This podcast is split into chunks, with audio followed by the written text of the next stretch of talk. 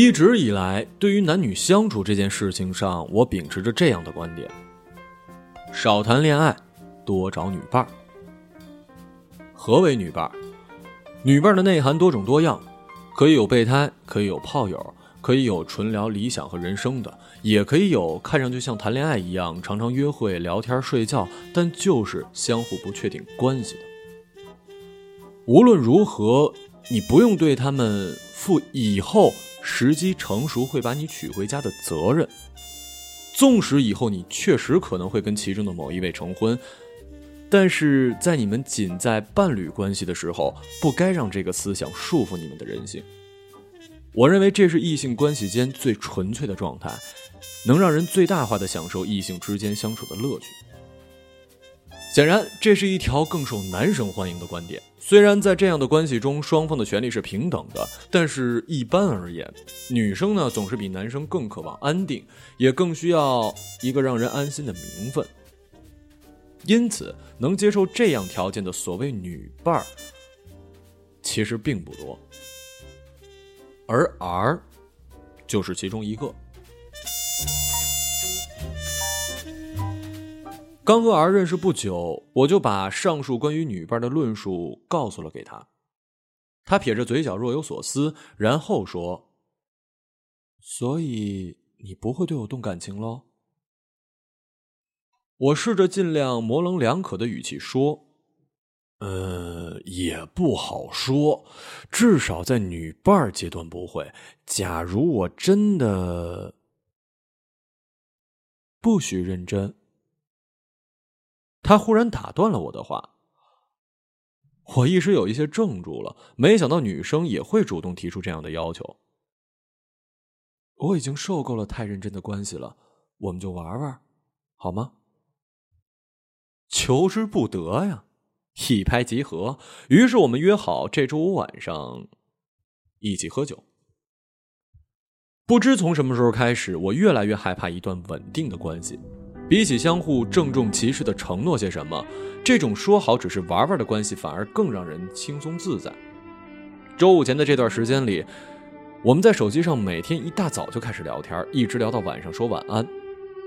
有时谁隔个个把小时没回也毫不在意，回的时候说一声刚才忙去了，又可以继续愉快的聊下去。因为相互对谁都没有期望，所以啊，只可能是惊喜，从来不会失望。我们陷入这样的交往之中，像两个配合默契的演员，感受着自己不知道是真是假的快乐。然而说是没有期望，其实也不太准确。我们还是有期望的，期望就是周五晚上的见面。周五我们去哪儿喝呀？你如果没什么特别感兴趣的酒吧的话，要不来我们家喝？你家有什么呀？我刚买了一些基酒和饮料，这几天在家里调酒玩呢。不错呀，就是我自己一个人租的房子，可能有点小，怕你嫌弃。没事。有酒就行。女生在周五的晚上答应来自己家喝酒，这意味着什么？不言而喻。我回想着上次见面时她精致的裙子和洁白的皮肤，开始暗自的期待起来。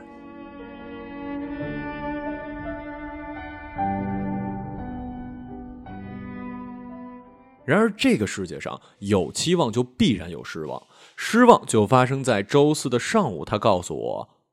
她来大姨妈了。你可以找别人，我下次再来你家。我说真的。他这么说，我有时觉得他直白的有一些可怕。换做是别人，或许我真的找借口取消第二天的见面了。然而他这么一说，我便实在是做不出那样的事儿了。没关系，本来就是说好喝酒而已嘛，和来不来大姨妈有什么关系啊？消息刚发出去几秒钟，就收到他的回复。呵呵，接着又是一条，感觉好对不起你。满屏幕的得意之情，好像他刚打了一场胜仗。不过，大部分女生好像确实会喜欢看到男生对他们无可奈何的样子，也不知道为什么会有这样共同的趣味。虽然比计划中缺少了一些部分，不过对我来说，能和一个漂亮的女生在家里一起喝酒，也不失为一件乐事儿。这样想着，周五的晚上很快就到了。你会调什么酒啊？他一进屋，看见琳琅满目的瓶瓶罐罐，就问：“嗯，只剩下朗姆了，所以只有自由古巴和马吉托可以选择了。”我一边说，一边拿出酒杯，开始拿酒捣鼓了起来。一边我还腾出手，用手机放起了音乐，并告诉他这里环境恶劣，没有音响，只能暂且这样了。没音响没关系啊，有你就行了。可能是因为他知道今天晚上什么都不会发生，所以说话也敢于挑逗。我看了看他，他坐在床头，露出一副皎洁的笑容，让人又爱又恨。Billie Holiday 古墓般的声音从手机里缓缓的流淌开来。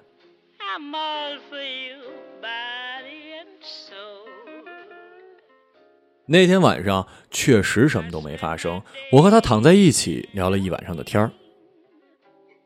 你酒量很好吗？也没有啦，我就是喜欢喝而已，还断片过两次呢。哎，断片什么感受啊？就是两眼一黑，什么都不记得了。我从来没有断片过，一直想试试，但每次都没成功。为什么呀？害怕醉了以后没人照顾我吧？他迟疑了一下，黑暗中抚摸我的脸。要是你在我面前醉了，就我来照顾你。那天晚上，这是唯一使我印象深刻的话。当我们一直频繁的使用“爱”“喜欢”这些词的时候，却很少听见过“照顾”。此时此刻听来，它比别的词似乎更郑重一些。然而，我始终记得和他做过互相不动感情的约定，所以无论说过什么，从来也只是听过算过。当你在乱花丛中穿身而过的时候，一旦一刻动心，便无法做到片叶不沾身。出来玩嘛，就要有这样的觉悟。那天晚上，我忽然发现我的觉悟好像仍然不够。第二天早上，我开车送他回家。不得不把车内的音箱调到最大声，来抵抗自己心里的波动。昨天还没听够啊！我要把我手机里的歌都放给你，这样啊，当我再听到他们的时候，就会想起你了。后来我回想起来，一切的开始可能都是因为这天晚上他的大姨妈。如果我们那天晚上发生了关系，或许一切就变得简单了许多。可事实是。正是由于两个人走肾走得太晚，才不得不强行假装走心，直到装到彼此都分不清。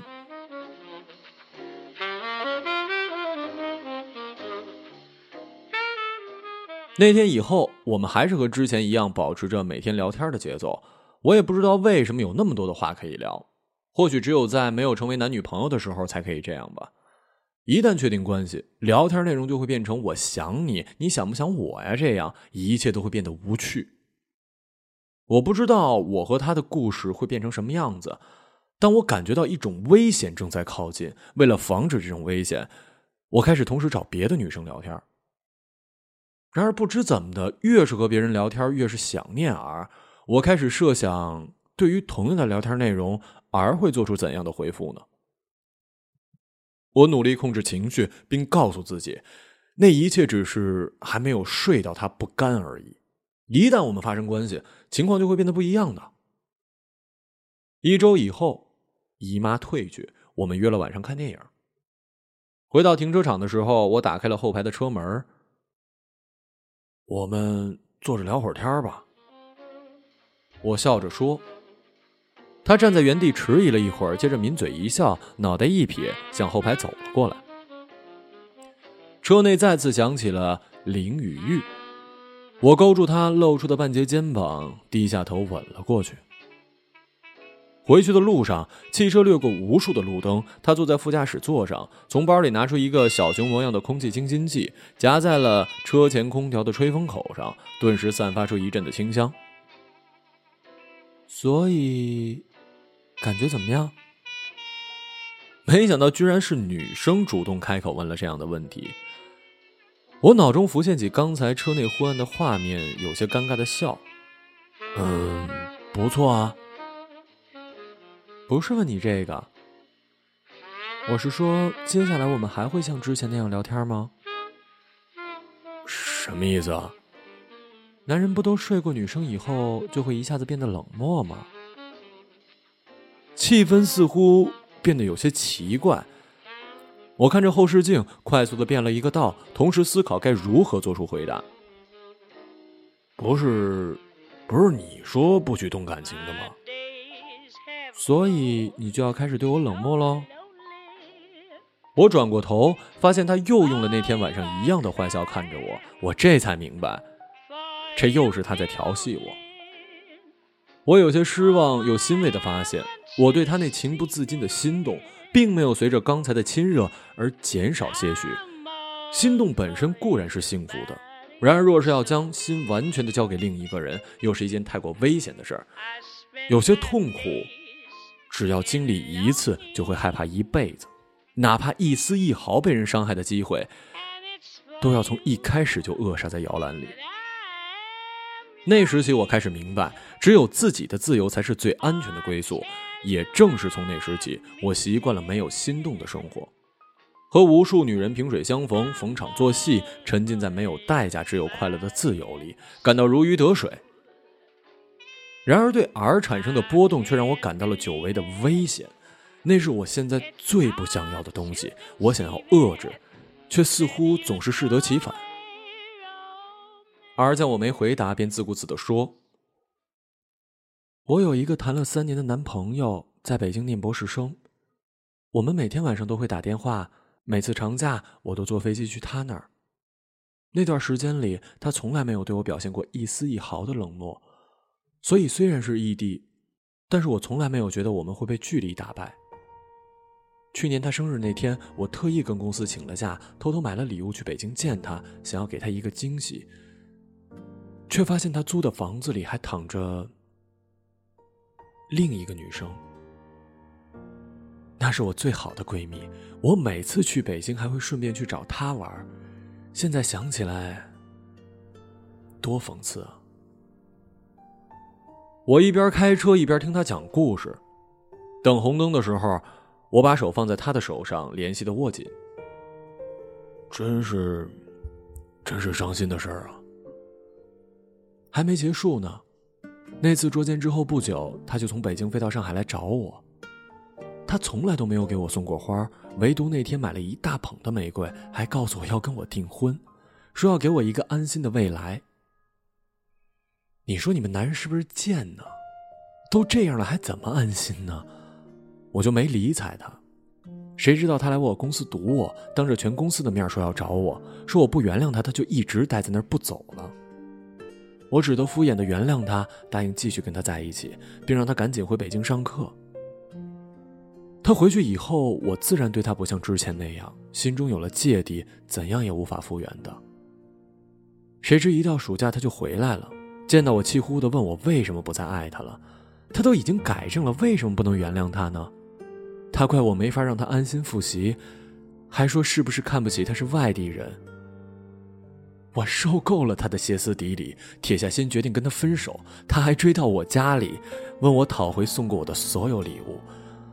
现在回想起那撕破脸的场面，还心有余悸。此时我已经开到了他们家楼下，我靠边停车，轻轻拍着他的背。还好都过去了，这什么时候的事儿啊？也就是两个月前吧。所以我才会跟你约定，一定不要动感情。我现在抵触所有认真的感情，一想到上一段感情最后变成这个样子，我就害怕。我是那种一旦谈了就一定要谈的很认真的人。如果真的谈下一段的话，那是奔着结婚去的。嗯，我明白。他看着我，眼神中似乎透露着什么，和他所说的话之间隐隐有一些冲突。但是，也不能一直这样。他忽然低下头。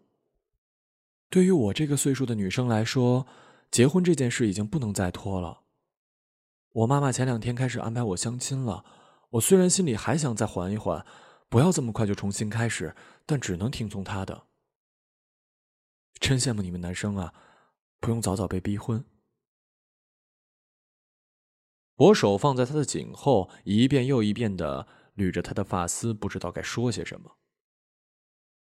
你说，你是不是觉得我特矛盾啊？你就当个故事听吧。说着，他转过身去准备打开车门。慢点我抓住他，好像他这一走就不会再见我了似的。你可以跟我结婚呢。话一出口，我自己被吓了一跳，赶紧解释：“啊啊，我的意思是呢，可以不必非得谈呐，不谈呐，分得这么清。先和一个人轻轻松松的相处，以后也未必不能结婚呢。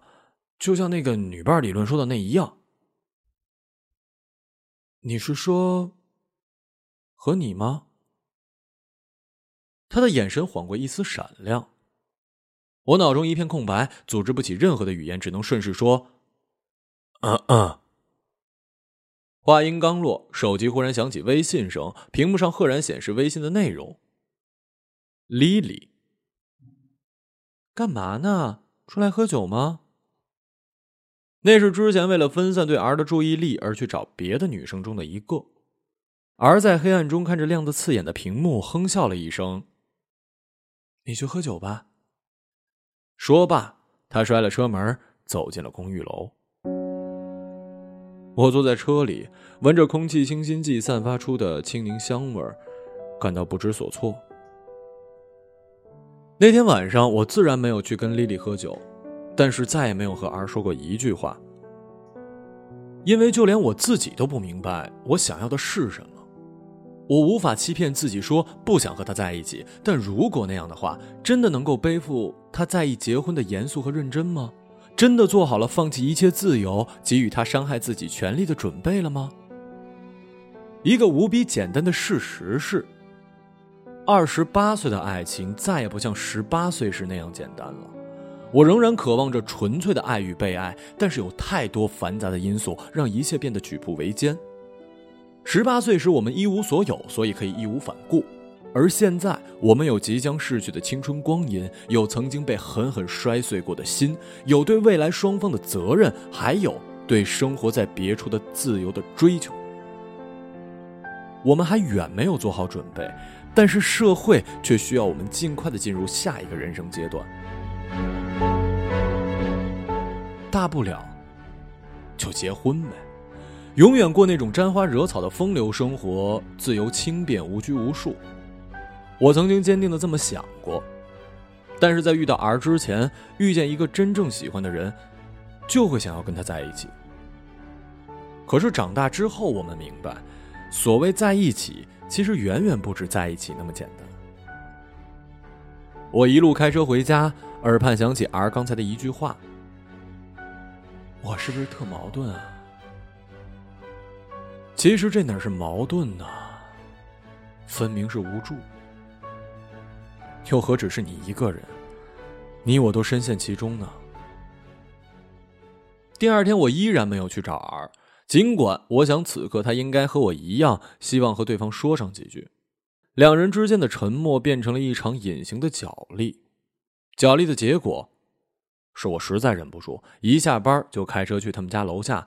我告诉自己，实在无法做决定的时候就去见他，让自己面对真实的他，然后让冲动替我做决定。我感觉，相信冲动的自己比相信硬币稍微强一点吧。把车停在他们家楼下，我拨了他的号码，通话音响之后，却意外的被他挂断。哼，不至于生气到这个地步吧？我心里想。我在你们家楼下，能下来说说话吗？我在和表哥喝咖啡。那我先找地方吃晚饭，等你们结束了，我开车来接你。好。我在他们家附近小馆子随便扒了两口，正打算接下去该干嘛，他又发来了微信。我哥哥嫂子说想见见你，叫你一起来喝。他们就比我们大两三岁不会很生疏的。就算再年轻那也是他亲戚啊。还没开始谈就先见了亲戚不管怎么样这进展似乎都有些太快了吧。但要是在这个时候我坚持说不愿意去也会显得很怂吧我想了想，明知是鸿门宴，也只能硬着头皮答应他现在开过去。哦，对了，我没告诉他们我们做过，连亲都没亲过，只是牵过手。他补充道，然后跟了一哭笑不得的表情。有时候，我觉得我们之间之所以走到现在这样进退两难的地步，也或许是出于命运的步步相逼。如果那个周五他没来大姨妈，我们鱼水之欢只有一夜之缘，倒也痛快。如果今天不是因为赶鸭子上架要去见他的亲戚，或许真的能先若无其事的轻松交往起来。只是一切都没有如果。现实如同计算好的棋局，把我们逼入死角。儿的哥哥嫂嫂人都很好，但是有意无意间总会旁敲侧击的探寻我对儿的心意和对结婚的看法。如果当你老了，你是希望你先死，还是你老伴儿先死啊？为什么呀？你理想结婚的年龄是多少啊？哎，你觉得这个小姑娘最重要的是什么呀？简直就是一场四面楚歌的面试，临到最后，嫂子还一脸坏笑的说：“能不能再问个问题啊？”啊啊！我强颜欢笑：“你活好不好啊？”儿和哥哥赶紧制止了他：“你觉得我哥哥跟嫂嫂他们怎么样啊？”送儿回家时，他在车里问：“人挺好，就是问的问题压力有点大。”呵呵我也觉得，我也不想你这么快见到他们，感觉一切太快了。谁让你今天不说一声就过来的？我要是先跟你说了，你肯定说不用那么麻烦，或者晚上我要跟哥哥喝咖啡，那样不就见不到你了吗？那倒也是。他一面拨弄送我的空气清新剂，一面说：“那你找我想说什么呢？”突如其来的意外事件让我差点忘了此行的目的。我看着他的脸，心中又泛起了犹豫。比起之前来，经历了刚才的这一出，要和他在一起所负担的东西又变得沉重了许多。呃，就是想和你说说话，聊聊天。你今天一天没怎么跟我聊天了。都干什么了？他似乎若有所思，随即笑了。没和你聊天，就是和别人聊天了呀。虽然是他一贯开玩笑的语气，不过我的不悦似乎已经显而易见了。我深深踩了一脚油门，此地无银的说：“哦，蛮好的呀。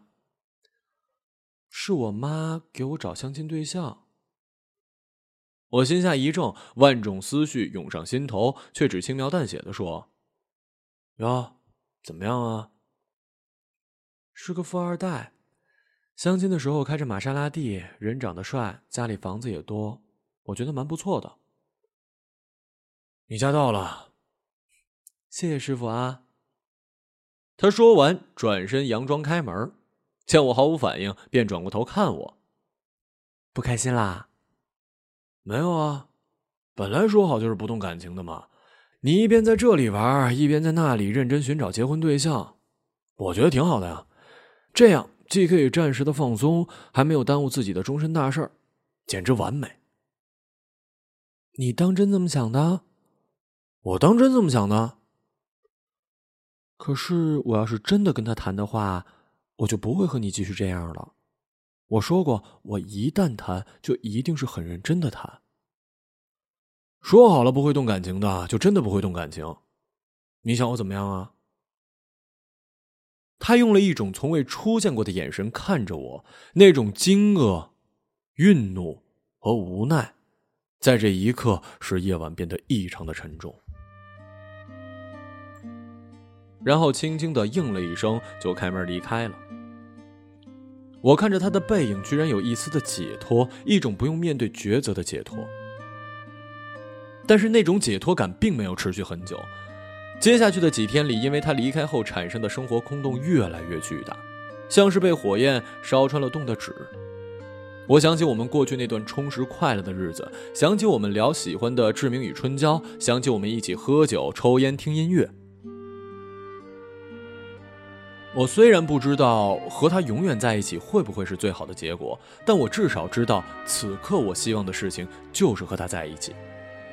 就此刻而言，没有什么比让他重新回到我的身边更让我感到快乐的事儿了。我于是拿出手机向他发了消息：“还记得你说过我醉的时候会来照顾我吗？这周五晚上我想醉，什么地方？”还是我家。好。那天晚上，他提着一袋干冰来到了我的房间。你不是说一直想试试吗？把干冰放进马桶，像《志明与春娇》最后的那样。哼，你都记得呀？因为我也挺想试试的。我们把干冰倒进马桶。瞬时，空气变得冰冷，马桶里溢出滚滚的白雾，小小的厕所间充满了仙气。我看着被烟雾淹没的小腿，下意识地蹲下来，这样就好像全身都可以融入这团远离尘世的青烟之中。他见我蹲下来，便拿了酒杯，也一同陪我蹲下来。我们两个人就这样蹲在厕所里，陷在烟雾中喝着酒，真是一种别样的浪漫呢。我拿出手机，再度播放那首让一切开始的歌。此刻我才发现，林雨玉的歌词从一开始就是一场悲剧。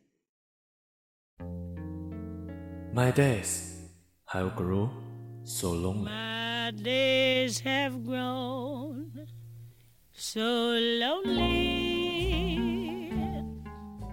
我的日子变得如此孤独。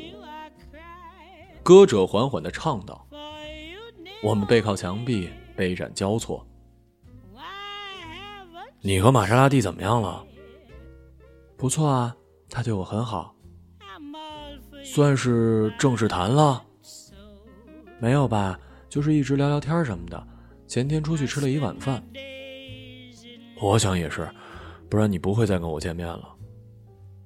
因为答应过你，你喝醉了要照顾你的。”你还答应过我，我们不动感情呢。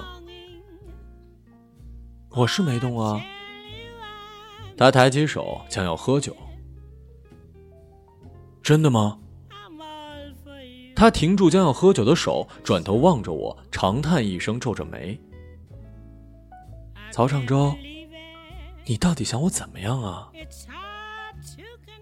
我暗自觉得讽刺。就在前几天，说出这句话的人是我。这世界上的每一个人，都问对方想要自己怎么样，无非是害怕自己的热情成为对方的多余。我想你陪着我，然后呢？让我抛弃合适但不喜欢的相亲对象，和你相处一两个月之后被你抛弃了？我惊讶的看着他，没想到他的反应会如此的剧烈。这几天，他内心所压抑的苦楚，或许完全超出了我的想象。我不像你，曹长洲，我是女人，我的青春很有限。或许有的女人可以不在乎家里的逼迫，不在乎社会的眼光，不在乎他人的看法，勇敢的做自己。但是我做不到，我不是那样的人。我已经二十八了，不早了，我要结婚的。我已经不能再和一个无所谓的人浪费时间了，哪怕再喜欢，也要把结婚的可能性放在第一位。可是你不一样啊，你的心还不想安定下来，你不想为结婚承担太多的责任和压力，你还在留恋无拘无束的生活，你做得到吗？我们相互陪伴，一陪就是一辈子，考虑买房，考虑生孩子，考虑养家糊口，考虑安分守己，你做不到，我也做不到。可我必须逼自己做到。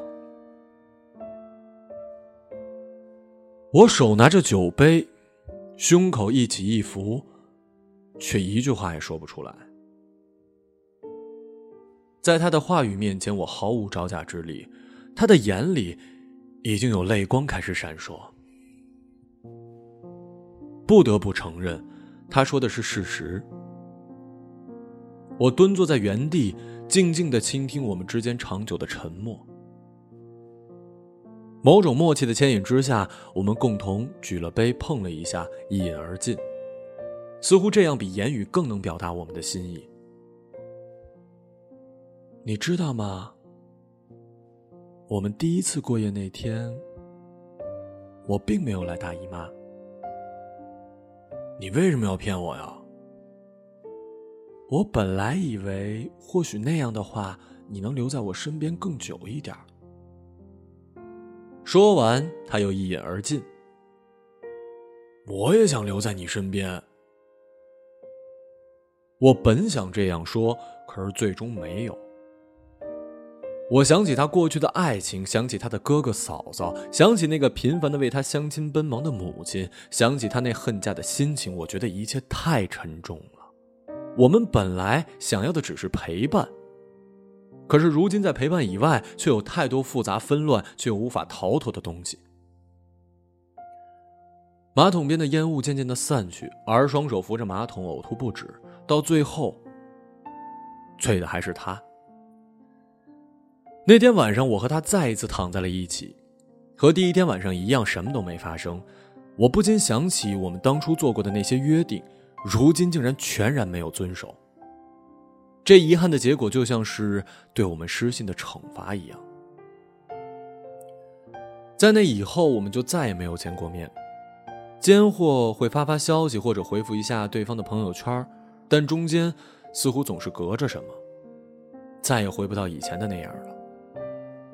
或许是因为，每当我想起他，我就会想起在生命中每一次无能为力的时刻，会想起那总也没有最佳答案的棘手问题，这让我感到了人生的徒劳。然而，每当我坐在车里，身处熟悉的清宁香气之中，看见那小熊模样的空气清新剂的时候，又总会不自觉地鼓起一些勇气。我不知道这种勇气能为我带来什么，但我确实为拥有这暂时的勇气。而拥有了片刻的幸福。